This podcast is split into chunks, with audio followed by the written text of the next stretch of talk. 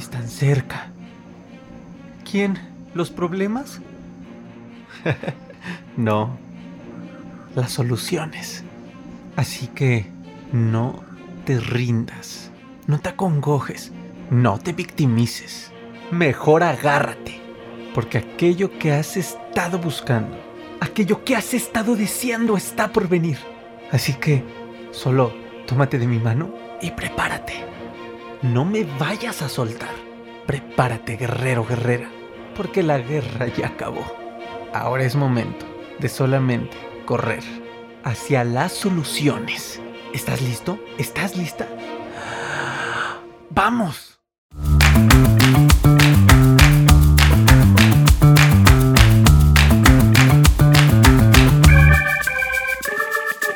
Guerreros, bienvenidos a este nuevo episodio de tu podcast Ansiedad y Depresión, mis mejores maestros. De verdad que estoy muy feliz, estoy pleno de estar aquí contigo. Y oye, este ya es un episodio en el cual regreso a estos eh, episodios que, te encantan, estos capítulos que te encantan, los sé desde la temporada 1 porque prácticamente es lo que ha hecho crecer toda esta comunidad. Y te explico brevemente eh, el por qué, por qué ya estoy de vuelta en cuestión de este tipo de episodios. Como muchos de ustedes saben, si siguen todas las redes sociales, y no te invito a seguirlas porque la comunidad no se queda solamente aquí en el podcast. Eh, estamos haciendo muchas cosas en todas las redes sociales, en Instagram arroba aronipac, en Facebook arroba aronipacad, una A y una D al final, eh, de ansiedad y depresión. El canal de YouTube que está creciendo mucho, ansiedad y depresión mis mejores maestros. Y TikTok que también está creciendo muchísimo, arroba aronipac. En toda esta comunidad, amigos, eh, queridos guerreros y guerreras, estamos haciendo muchísimas cosas para seguir sembrando esta pequeña semilla de cambio en las personas. Y como lo he comentado ya en algunos últimos episodios, eh, me di cuenta, ¿saben? A lo largo de todo este tiempo que había que hacer un poco de espacio a, a hablar de la ansiedad y los síntomas y toda esta cuestión incluso médica que también nos llena de más ansiedad, de más confusión y de más sufrimiento. Saben que han sido tres temporadas de episodios meramente reflexivos, espirituales incluso. Eh, sí, hablamos desde el aspecto psicológico, desde varios aspectos, pero, pero todos están conectados totalmente desde, desde las enseñanzas que me ha dejado eh, esta experiencia tan hermosa, el momento en el que tuve ansiedad, el momento en el que la superé y post ansiedad, que ahora es esta misión de ayudarle a las personas.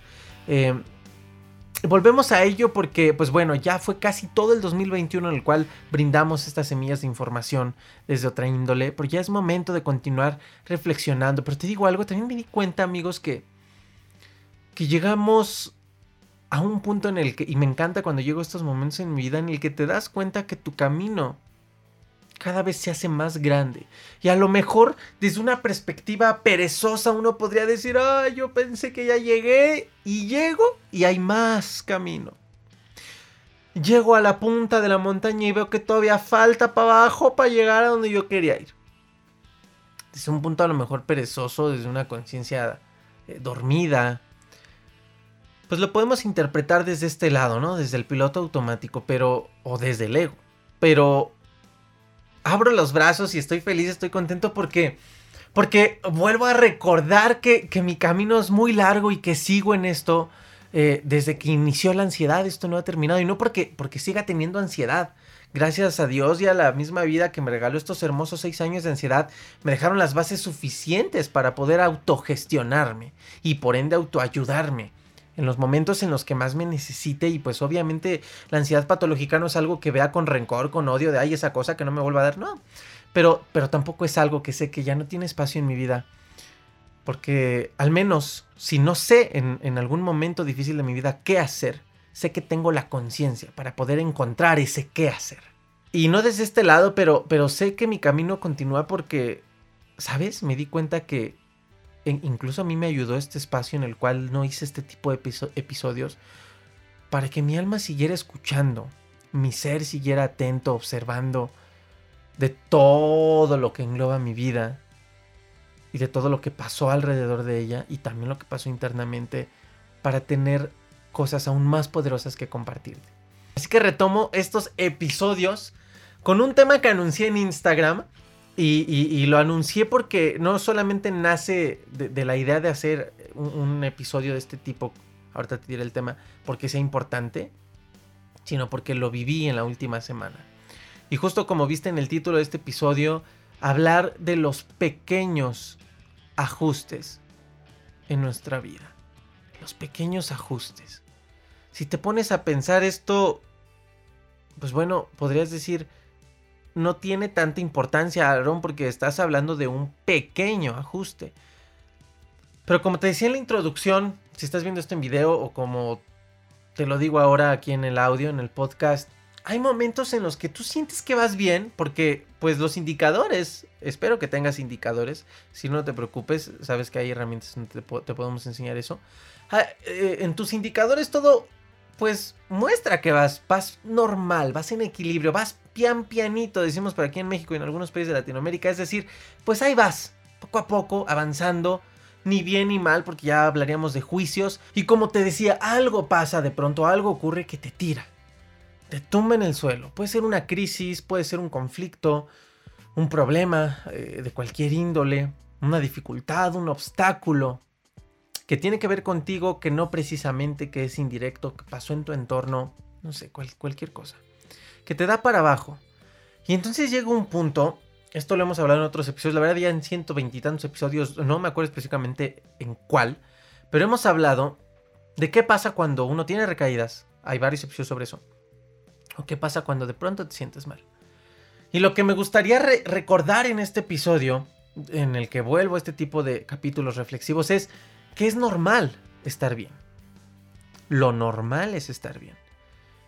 Y a veces lo olvidamos, porque pues creemos que lo normal es estar pian pianito, que es andar ahí como que ahí al poco a poco, el ahí la llevamos. Es el ¿cómo estás? Pues ve, ahí la llevo. bien. Nos, acostumbramos a responder así, pero no solo a responder así, nos acostumbramos a llevar y mantener nuestra vida de esa manera. ¿no? ¿Cómo vas? Pues bien. oye, ¿qué es bien? Eh, pues te diré. Pero aquí lo importante y lo que quiero recordarte es que lo normal es sentirse bien. Pero ahora, hay, varias tareas aquí. Que, primero que nada, ¿qué es sentirse bien? Eso, eso hay que aprenderlo a definir. Hay que aprender a definir porque uno, lo ideal no es que busque la perfección porque si no vas a entrar en un camino profundo de búsqueda de algo, que sobre todo el ego nos lleva al exterior, que de verdad va a ser muy difícil que lo encuentres. Buscar la perfección, el cuando lo logre, seré feliz, eh, híjole, es un tormento amigos. Pero cuando defines tú qué es estar bien desde un aspecto real, desde una estrategia completa en cómo te autogestionas, las cosas cambian. ¿Por qué? Porque si no, ¿cómo vas a poder medir qué es lo que está pasando? Necesitamos generar instrumentos de medición para detectar esos pequeños ajustes que son necesarios. Cuando tienes una crisis, una recaída que te tumba para abajo. Y ahorita te, ahorita te digo el contexto, ahorita te lo doy completo. Es bien importante que aprendamos a tener indicadores. No te preocupes, sabes que aquí te los podemos enseñar, eh, eh, tanto en el contenido gratuito como esto. Nada más que escúchate pues, todos los episodios y consume el contenido para que de ahí los vayas descubriendo. O bien ya sabes que están los cursos y las metodologías. Cursos nuevos que están por venir te van a ayudar muchísimo. Mantente atento, atenta. Pero definir nuestro estar bien es el primer paso para poder tener la claridad y no olvidar de cómo debemos sentirnos. Y esto me pasó hace poco, amigos, y ahora te, doy el contexto de por qué voy a empezar a hablar de esto en este episodio. Hace, hace cinco días, eh, pues todo iba bien en mi vida, ¿no? Eh, y, y, esta lección, este aprendizaje que agradezco otra vez, vino ahora en salud física. Entonces, pues en salud física todo venía tranquilo, todo venía gestionándose en armonía. Más menos equilibrio, ¿no? Pero, pero no perfección. Equilibrio fluctuante, pero que se acepte y que me mantiene en un estado de salud, óptima, con mis hábitos, con la manera en la que existo, que ese es otro punto. Esto lo, esta es mi misión, una de mis misiones de las que me gustaría ayudarte mucho a que logres. Aprender a llevar eh, las condiciones óptimas de acuerdo a tu definición de qué es estar bien, para que las hagas automáticamente, porque así existes. No porque, ay, es que tengo que hacer ejercicio porque tengo que cuidar mi salud. Ay, es que tengo que, leer porque si no, no voy a saber cómo resolver mi vida. Ay, es que tengo que, leer, de, de, educarme educación financiera porque si no, no voy a saber. Ay, es que tengo que estudiar. Ay, es que, ay, es que, bueno, es que con con esta actitud sufrimos. Muchísimo. Porque todo nos pesa. Y porque, pues digo, es muy difícil que así logremos un estado óptimo. Para poder existir en armonía y seguir cumpliendo nuestros sueños y bueno, bla, bla, bla, bla. Muy, mucho rollo motivacional ahí, pero, pero, pero es verdad. O sea, no, no es que, sea paja que, que, nos sirva, ¿no? Ahora, ¿qué ocurría? Todo iba normal. Yo se supone que estaba en el gimnasio, entrenando bien, etc. Y de pronto me lastimo en una zona lumbar, en la zona lumbar, que debo cuidar mucho. Tengo una condición ahí, muchos ya lo saben, los que han escuchado el podcast y no te invito a escucharlos, eh, saben que debo cuidar mucho mi lumbar por, ciertas cuestiones de salud. No es nada grave, pero es algo que debo cuidar porque si no de pronto se puede convertir en un problema. O sea, no es como que, a ver, ábreme la, la columna y de, bueno, la tecnología todavía no llega a que esto sea 100% seguro. Entonces, pues es simplemente cuidarme. Y aunque ya está instalado estos cuidados, estos hábitos, esto en mi manera de existir, en mi estilo de vida, fíjate que algo pasó.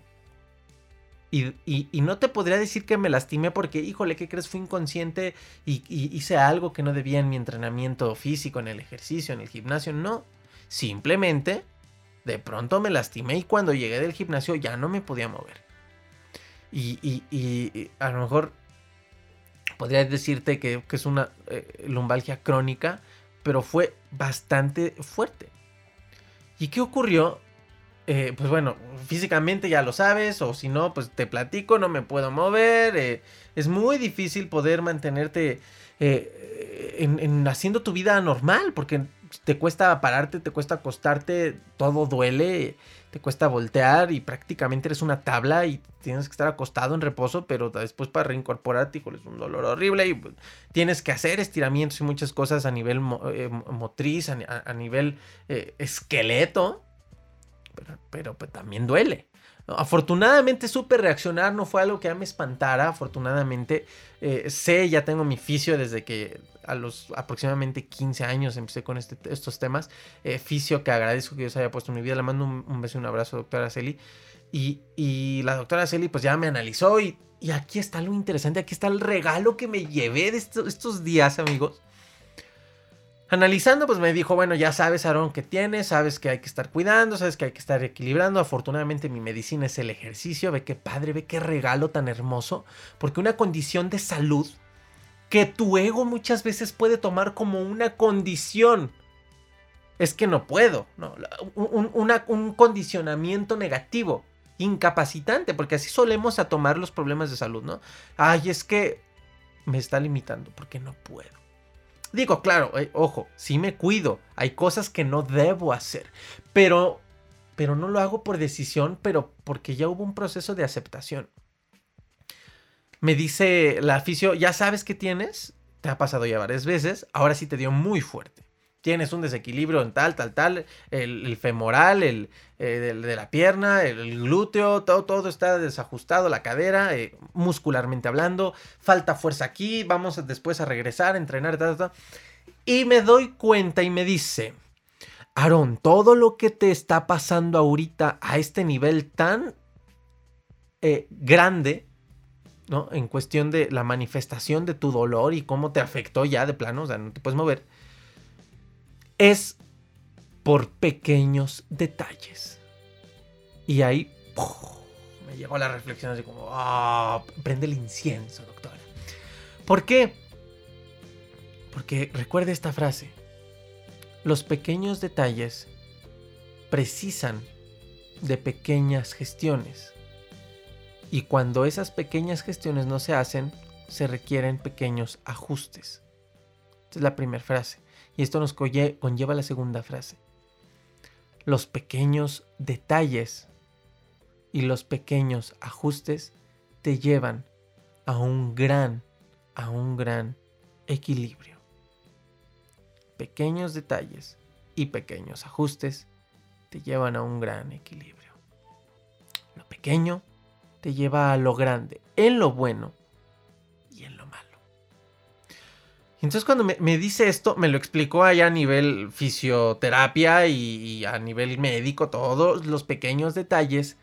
Que ojo, aquí está otra gran reflexión y otro gran aprendizaje amigos. Cuando uno está mal es importante identificar primero que nada, observar qué me está ocurriendo y por qué. Estas son las preguntas más generales de, del ego. Incluso, oye, ¿qué, me está pasando? ¿Por qué? Porque el ego se siente amenazado.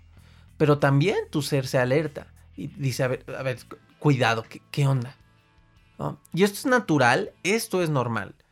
Pero ahora, en donde sigue trabajando la conciencia, en donde sigue haciendo su maravilloso efecto, es seguir preguntando, porque la mejor respuesta que puedes obtener de tu pregunta inicial son más preguntas. Y me gustaría que, te grabaras esto. Siempre que, que, tengas identificada esa pregunta, que primer pregunta que lanza tu alma, espérate encontrar más preguntas. Y eso es un regalo. Porque cuando logras esto, vas a poder dar con las respuestas que valen oro y que estabas necesitando. Pero es que a veces queremos luego lo preguntarnos, ¿qué me está pasando? Y, casi casi te quedas así como callado, como a ver si te habla Dios. Como no lo oyes. No, pues. O, en el peor de los casos, le haces caso al ego. Y el ego, ¿qué te trae encima? Híjole, pues estado de víctima, que es muy fácil caer. Ah, porque otra vez yo ya recaí. Ya me regresó la ansiedad. Ay, Dios, ay, Dios. O, nos habla a través de, de emociones que de verdad nos traen mucho sufrimiento. Hay emociones que que no nos ponen ni aquí ni acá. O sea, e, el miedo, por ejemplo, es muy claro, te, lleva a la incapacidad, te lleva estas, estos pensamientos de, no puedo, de no, no soy capaz, etcétera, etcétera, ¿no? Eh, pero ¿qué crees que hay emociones como que pareciera que te dejan en, en medio y esas nos hacen sufrir más, como por ejemplo la frustración, porque es una energía que ah, quieres explotar, pero pero ni te impulsa. Digo, lo ideal es que aprendamos claramente a gestionar estas emociones y poder aprovechar su energía para hacer algo, ¿no? En temas de la frustración. Esto recuerda que lo puedes aprender con nosotros, pero idealmente eh, o naturalmente esto no ocurre, y sobre todo en las personas que no tienen una conciencia despierta y, pues ni, ni actúan, pero, pero ni la liberan, ni la dejan fluir y se queda uno y lo mismo ocurre a lo mejor con, con la incertidumbre. Porque es un futuro que no conoces, pero a la vez estimas que va a ser negativo y a la vez te llena de miedo, pero a la vez ni tampoco lo sueltas porque solamente es una idea y no lo... Y bueno, ese sería el peor de los escenarios. Pero ahora, el tercer escenario, cuando te, te preguntas qué me está pasando y por qué, lo ideal es encontrar más preguntas y así ir escarbando hasta que descubres hasta que descubres qué es lo que pasó. Además de eso, la doctora me dice, pero ¿qué crees, Aaron? Esto viene por estos ajustes que hay que hacer o este desajuste pequeño que generó un gran desequilibrio, viene porque no habíamos como tal eh, ni siquiera revisado la estabilidad de estos músculos que incluso son muy internos. Y, me refiero a los músculos, eh, ciertos músculos de la cadera. Ella ya me explica sus nombres y todo, pero pues ella, es la experta, ¿no? Y entonces ahí me volvió otra reflexión y otro, otro, de esos que aprendes al instante lo que te está pasando y digo, no inventes. Todo ocurrió también porque hay un gran porcentaje que se debe a la ignorancia. Y también darte cuenta, esto es un regalo. Ahora, ¿Qué es lo, poderoso y qué es lo importante de esto, guerreros?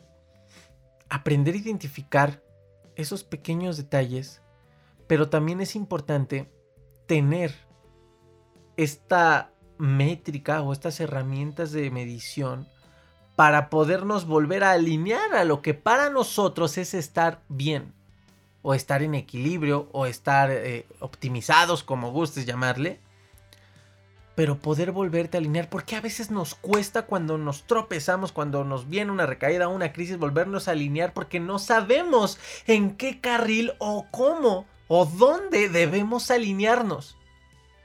Y eso hace más complejo el proceso. Ya te lo comentaba, ¿no? A veces es parte del proceso eh, tu recaída, lo que te pasó, a veces es parte del proceso.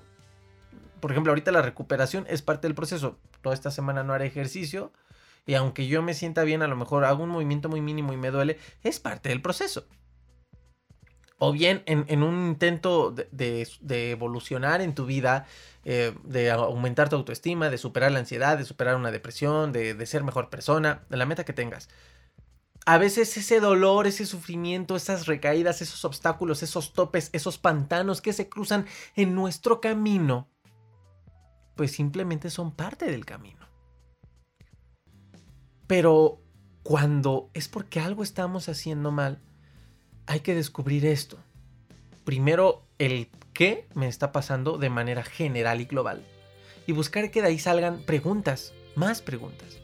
Y entre esas preguntas, lograr identificar si es porque había ignorancia, nació de la ignorancia. En mi caso, pues eh, hemos estado atendiendo a lo largo de muchos años eh, ciertos músculos que son los que más como están requiriendo trabajo en, mi salud física, volviendo a, lo que me pasó. Pero en esos niveles de, mi cadera nunca había tenido como tal un desequilibrio muscular. Fíjate qué curioso. Entonces aquí nació un poco desde la ignorancia. Eh, aunque claramente además no había habido señales de mi cuerpo que indicaran que ahí me faltaba eh, más trabajo, reforzar esos músculos, eh, darles elasticidad, etc. Entonces a veces pasa desde este lado, a veces pasa porque de plano estás siendo inconsciente y te está valiendo madre y estás haciendo las cosas mal. Como si me hubiera puesto a cargar como si fuera eh, un fisicoculturista que carga los 20 mil kilos, cosa que no puedo hacer. No debo hacer. Por decisión propia, por amor propio.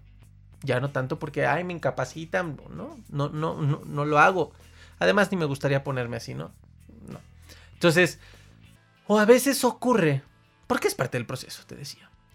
Ahora, cuando también tienes entendido tu carril bien definido de eh, cuál es la manera óptima en la que debes sentirte, en la que debes estar, solamente vale la pena recordar que lo normal y lo natural y por lo cual tú tienes derecho, por derecho divino, por muchas cosas, es estar bien.